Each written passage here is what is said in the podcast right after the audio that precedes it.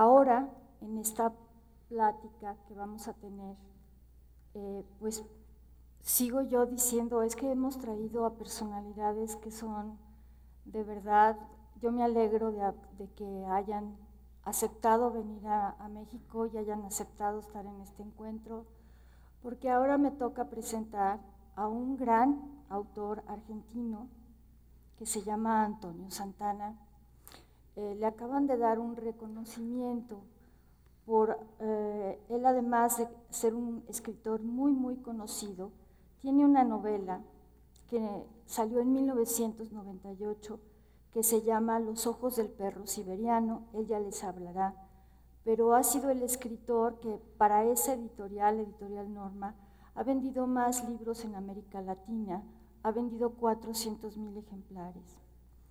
Tiene otro eh, título que se llama Nunca seré un superhéroe, que salió en el 2002, también fue presentado aquí en la Feria del Libro Infantil hace mucho tiempo. Y su última obra se llama Ella canta en tono menor. Trabajó durante 10 años en la organización de la Feria del Libro de Buenos Aires y en la editorial Libros Quirquincho. Actualmente labora en el grupo editorial Alfaguara, donde se ocupa de la edición y circulación de diferentes colecciones. Es miembro de la eh, comisión directiva de la Asociación de Literatura Infantil y Juvenil de Argentina, ALIJA, y del comité editorial de la revista latinoamericana de literatura infantil y juvenil. Este autor ha sido eh, jurado de importantes concursos literarios, incluido el premio Norma Funda Lectura pues nada más les pido un aplauso para recibirlo, por favor. Gracias, buenos días. Es, un poco complejo para mí hablar después de lo que acabamos de ver, no es fácil, pero bueno, eh, lo que yo escribí es una crónica de por qué no escribí eh, una ponencia. Y dice, es jueves, son las 11 de la noche, es octubre, estoy sentado en un banco alto. Tengo la notebook apoyada en la mesada de la cocina. Seis libros alrededor. Un cuaderno con apuntes garabateados desde tres semanas atrás. Una taza de café ya frío. No tengo ni whisky ni chocolate. Tengo que escribir una ponencia sobre literatura y diversidad. No tengo ni idea por dónde empezar. Hasta ahora lo único que tengo es alguna certeza es la definición de la Real Academia Española. Diversidad, variedad de semejanza, diferencia abundancia, gran cantidad de varias cosas distintas. Me pregunto cómo llegué a este punto. Un par de meses atrás estaba en mi oficina trabajando, suena el teléfono. Hola Antonio, habla Rebeca Cerda, la directora de profesionalización de Conaculta. Y digo esto, yo no sabía que iba a estar acá sentada a mi lado. Años sin saber de ti, me dice, ¿te gustaría venir a México? Claro que sí, le contesté. En noviembre vamos a realizar unas jornadas y nos gustaría invitarte. La verdad, Rebeca, contesté que me muero de miedo y además, no soy un además de que no soy un teórico, hace años que no hablo en público. Ella insistió, yo me negué. Ella volvió a insistir, yo me volví a negar.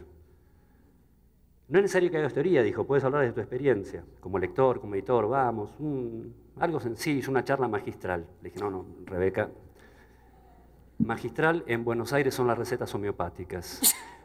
Y como la homeopatía, mis conocimientos son pequeñas dosis, yo sé el 10% de 10 cosas. Bueno, volvimos a hablar dos o tres veces y en algún momento, sin saber muy bien por qué, acepté. Miro los libros, uno de psicología, otro antropología, el resto de teoría literaria, estoy confundido. Creo que nunca voy a poder escribir esta ponencia. Soy hijo de la Escuela Pública Argentina, una escuela que fue diseñada y pensada para integrar la diversidad, algún aspecto de ella, al menos, siempre me resultó bastante natural.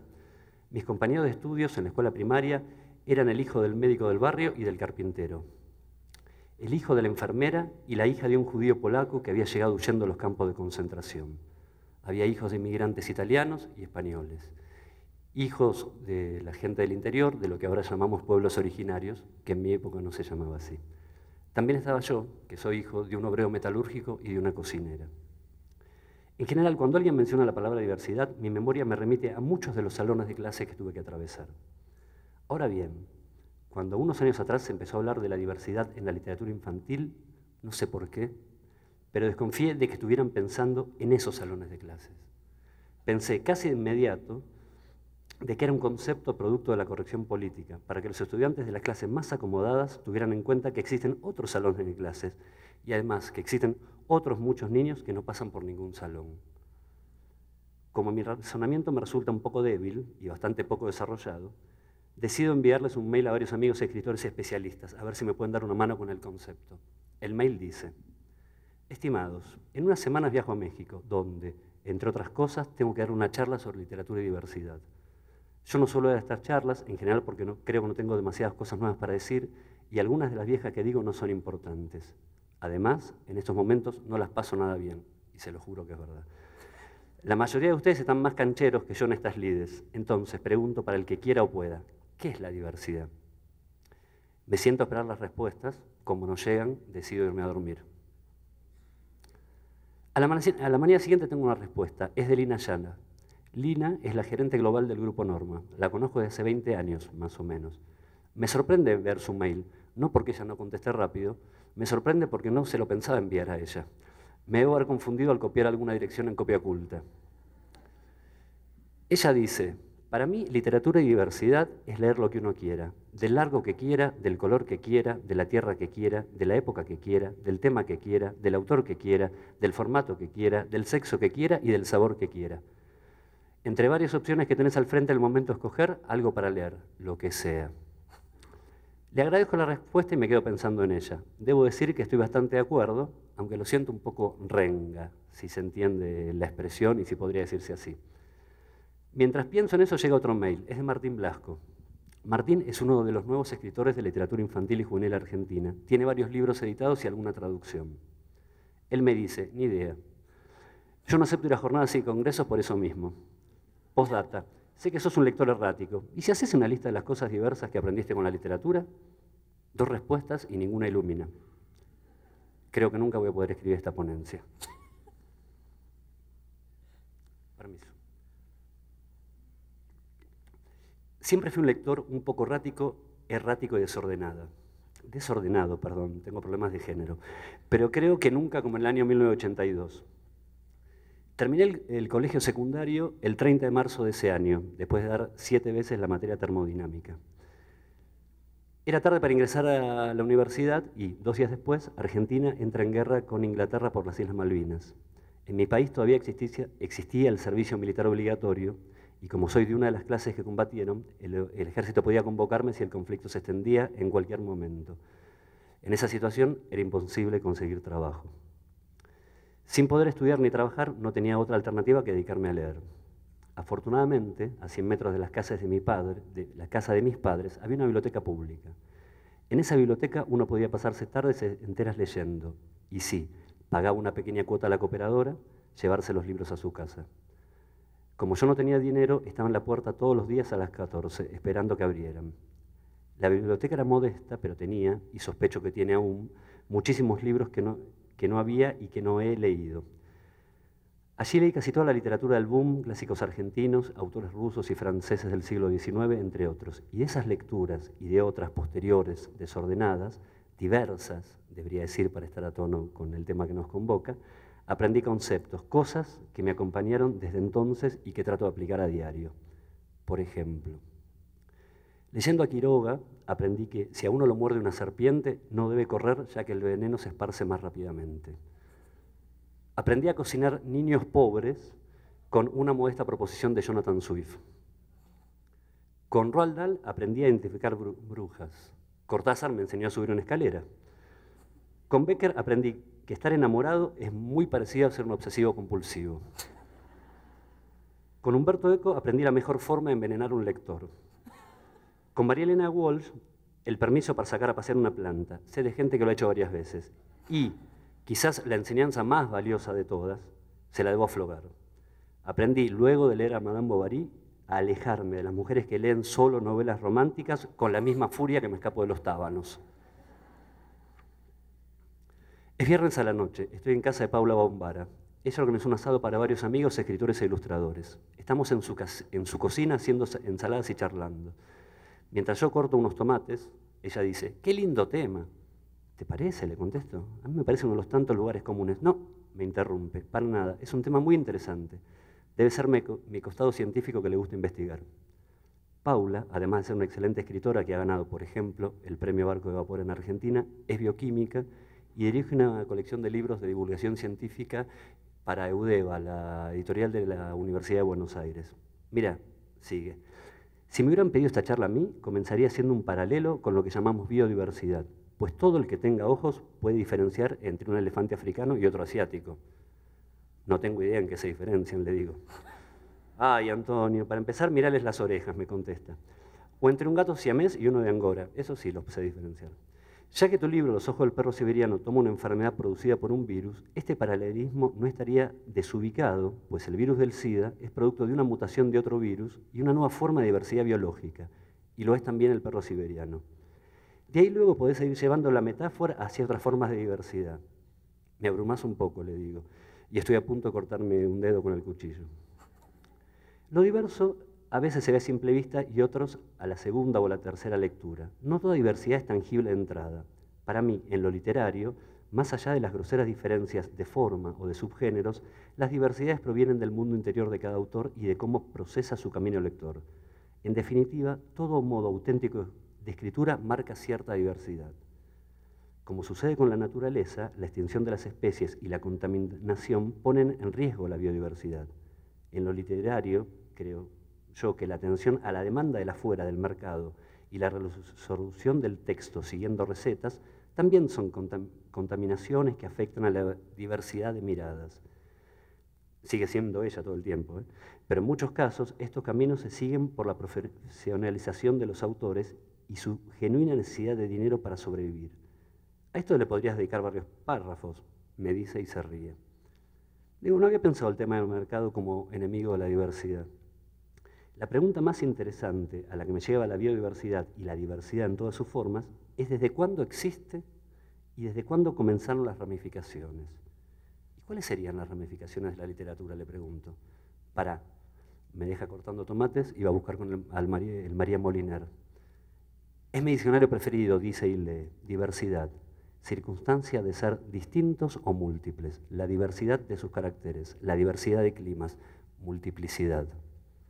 Entonces, no sé, el que tiene que investigar sos vos, me dice. Pero yo creo que hasta en un mismo autor, en sus diferentes épocas, luego de haber pasado diversas lecturas, conocido nuevas miradas, hay también una sutil diversidad. Vos de eso podés hablar con conocimiento causa, como autor, como editor, como lector, para mí, diversidad lectora es crecimiento fructífero, es formar capacidad crítica. Si siempre comemos asado, se nos anestesian las papilas gustativas y ya no lo disfrutamos tanto. Y dicho sea de paso, la próxima vez tenemos que comer otra cosa.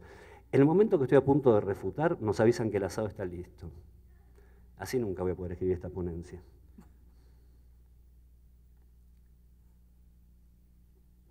¿Terminaste la ponencia? dice mi mujer. Tú también, Brutus. Pienso, pero no lo digo. Prefiero contestar, estoy en eso. Ah, porque hoy en un seminario encontré una cita que te puede interesar, insiste ella. Ajá, digo yo. ¿Me alcanzás la sal, por favor? Sé que nada la detiene. Abre un libro y lee.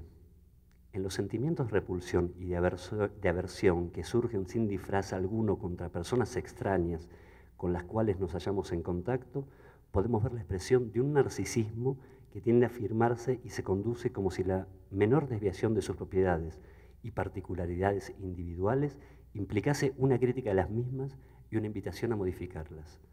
Lo que no sabemos es por qué se enlaza una tan grande sensibilidad a estos detalles de la diferenciación. En cambio, es innegable que esta conducta de los hombres revela una disposición al odio y una agresividad, a los cuales podemos atribuir un carácter elemental, Freud, pregunto. Freud, contesta.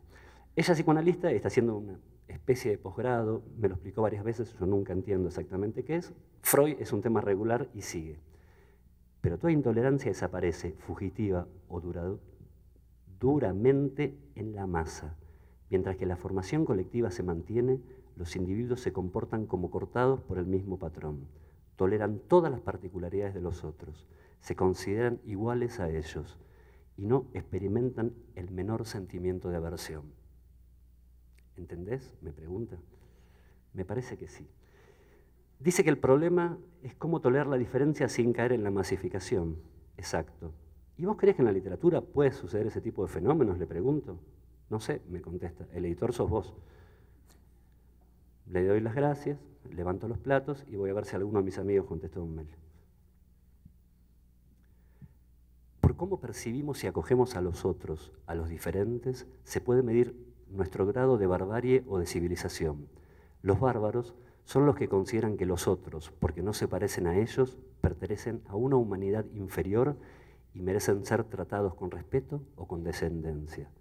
Ser civilizado no significa haber cursado estudios superiores o haber leído muchos libros o poseer una gran sabiduría. Todos sabemos que ciertos individuos de esas características fueron capaces de cometer actos de absoluta y perfecta barbarie. Ser civilizado significa ser capaz de reconocer plenamente la humanidad de los otros, aunque tengan rostros y hábitos distintos a los nuestros, saber ponerse en su lugar y mirarnos a nosotros mismos como desde afuera. Nadie es definitivamente bárbaro o civilizado, y cada cual es responsable de sus actos. Para nosotros, que hoy recibimos este gran honor, tenemos la responsabilidad de dar un paso más hacia la civilización. Esto es un fragmento del discurso que dio Svetan Todorov cuando recibió el príncipe de Asturias. Tienes un email. Abro el correo y por fin otra respuesta. Es de Susana Lori. Susana es la directora del CEDILIG, Centro de Difusión e Investigación de la Literatura Infantil y Juvenil de la provincia de Córdoba, que es una entidad que fundó María Teresa Andrueto, la reciente premio Hans Christian Andersen, hace casi 30 años. Y ella dice, hola Antonio, qué linda preguntita. Lo primero que se me ocurre, sin analizarlo demasiado, diversidad. Me suena ese tipo de palabras que se estila usar para que nadie se ofenda.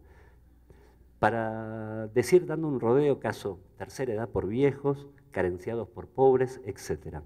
Porque convengamos que una cosa es reconocer que todos somos distintos, se aplica a otras especies además de los humanos, biodiversidad que le dicen, y respetarse, que eso nadie lo discute, pero otro es llamar a lo que la cultura dominante, que siempre hay una cultura que domina, quiere incorporar esa idea de respeto por llamar a los feos, sucios y malos, o sea, los que no encajan en el sistema, con un nombre más englobador y o suave.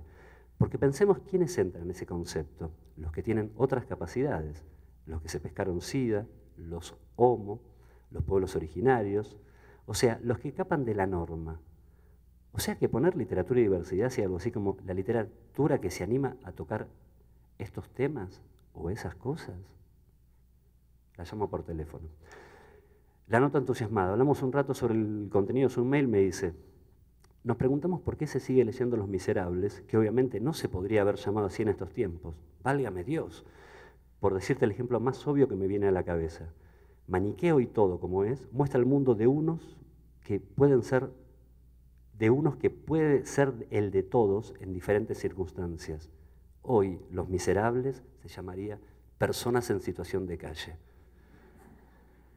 Sí, le digo, y Moby Dick empezaría diciendo, llamadme Ismael, soy un activista de Greenpeace. Me encuentro a tomar una cerveza con Carola Martínez. Carola es, chilena, es una editora independiente y es la coordinadora de lectura del gobierno de la Ciudad de Buenos Aires. Tiene un blog muy lindo que se lo recomiendo que se llama Donde viven los libros. Charlamos un rato tranquilamente y de repente ya dice, Diversidad es un eufemismo, un eufemismo para no decir diferencia, de la misma forma que no se dice discapacidad, sino capacidades diferentes. Ajá, contesto. Yo hablaría sobre literatura y diferencias, eso sí me gusta, salir de lo políticamente correcto. La literatura políticamente correcta es fea, aburrida, sosa. Mira esto, me dice, y saca de su morral un libro y me lo entrega. El libro se llama Paula tiene dos mamás, lo editó Belaterra en 2003 y es uno de los pocos libros que hablan de familias homoparentales. Paula es hija de madres lesbianas, me dice Carola mientras yo miro el libro. Vive en una casa muy bonita y acogedora. A ella le encanta el número dos y Paula tiene dos mamás, Julia y Catalina. Catalina es médica, Julia es carpintera. Y acá me empieza a caer mal. Carpintera y de pelo corto, muy corto. ¿No es un poco estereotipado? Pedimos otra cerveza. Un día de lluvia llevan a Paula a la ludoteca. La nena pregunta por sus dos mascotas. ¿Te dije que le gusta mucho el número dos? Me pregunta. Un recurso literario que la autora exprime hasta el hartazgo.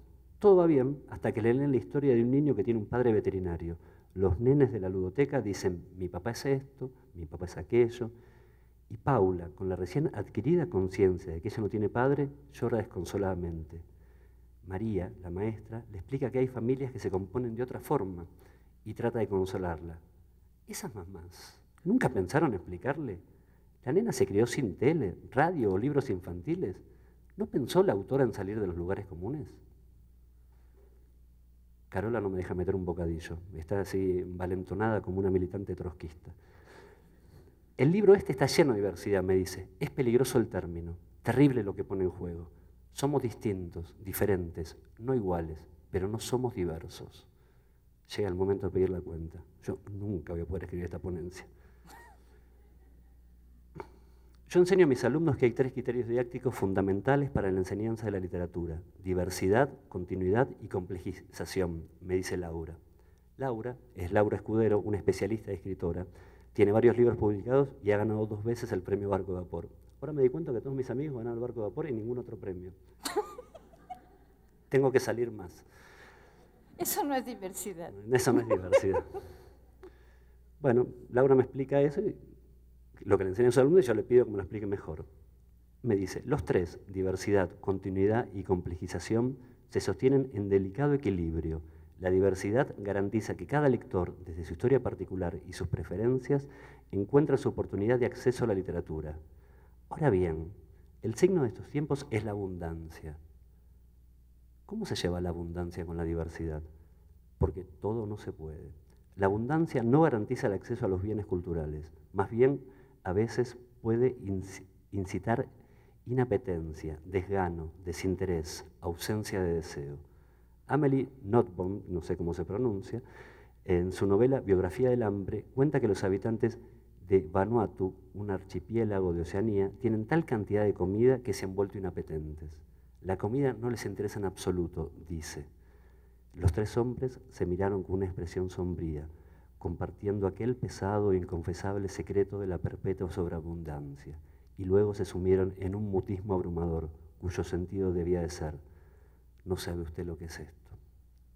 Y entonces, le pregunto, entonces el trabajo es, elegir libros que se destaquen en la multitud. Es arduo y difícil, sobre todo porque las apariencias engañan.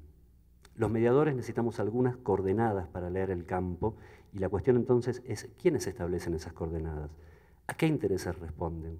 ¿Quién decide qué obra puntual representa lo semejante entre un montón para ser incluida en un repertorio acotado, que sea una muestra de lo diverso? Y esto es lo que resulta paradójico. Lo diverso es definido por unos pocos. Yo sigo sin saber qué opino sobre diversidad y libros siempre había creído que es fundamental que haya variedad de libros, para que, porque para mí es fundamental que haya variedad de personas y por lo tanto de lectores. Yo, sin ir más lejos, no leo siempre lo mismo, no leo siempre igual los mismos libros ni a los mismos autores, ni significa siempre lo mismo leer. Repaso las opiniones. Para Lina Ayala, la diversidad es leer lo que uno quiera. Para Susana Lori, la diversidad es un concepto que se utiliza para que nadie se ofenda. Para Freud, el problema es cómo tolerar la diferencia sin caer en la masificación. Para Carola Martínez, el término diversidad es peligroso y terrible por lo que pone en juego. Para Laura Escudero, la abundancia complica la situación porque elegir libros que se destaquen en la multitud es arduo y difícil, sobre todo porque las apariencias engañan. A veces me gusta pensar que a los editores con la responsabilidad del nutricionista, garantizar una dieta equilibrada, sin deficiencias, con los requerimientos de vitaminas, proteínas y minerales. ¿Existen? ¿Están? ¿Cómo los detectamos? Pensar la literatura en términos de diversidad me resulta complejo. La literatura para mí siempre fue una voz, un modo de decir, de contar historias, y no las particularidades socio, psico, sexo, etcétera, de sus protagonistas. Aunque ellos formen parte indispensable y, nodal de la historia.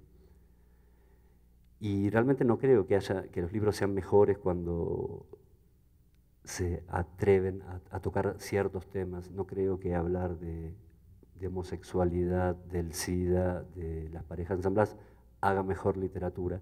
Y no creo que, si no damos a leer buena literatura, logremos buenos lectores.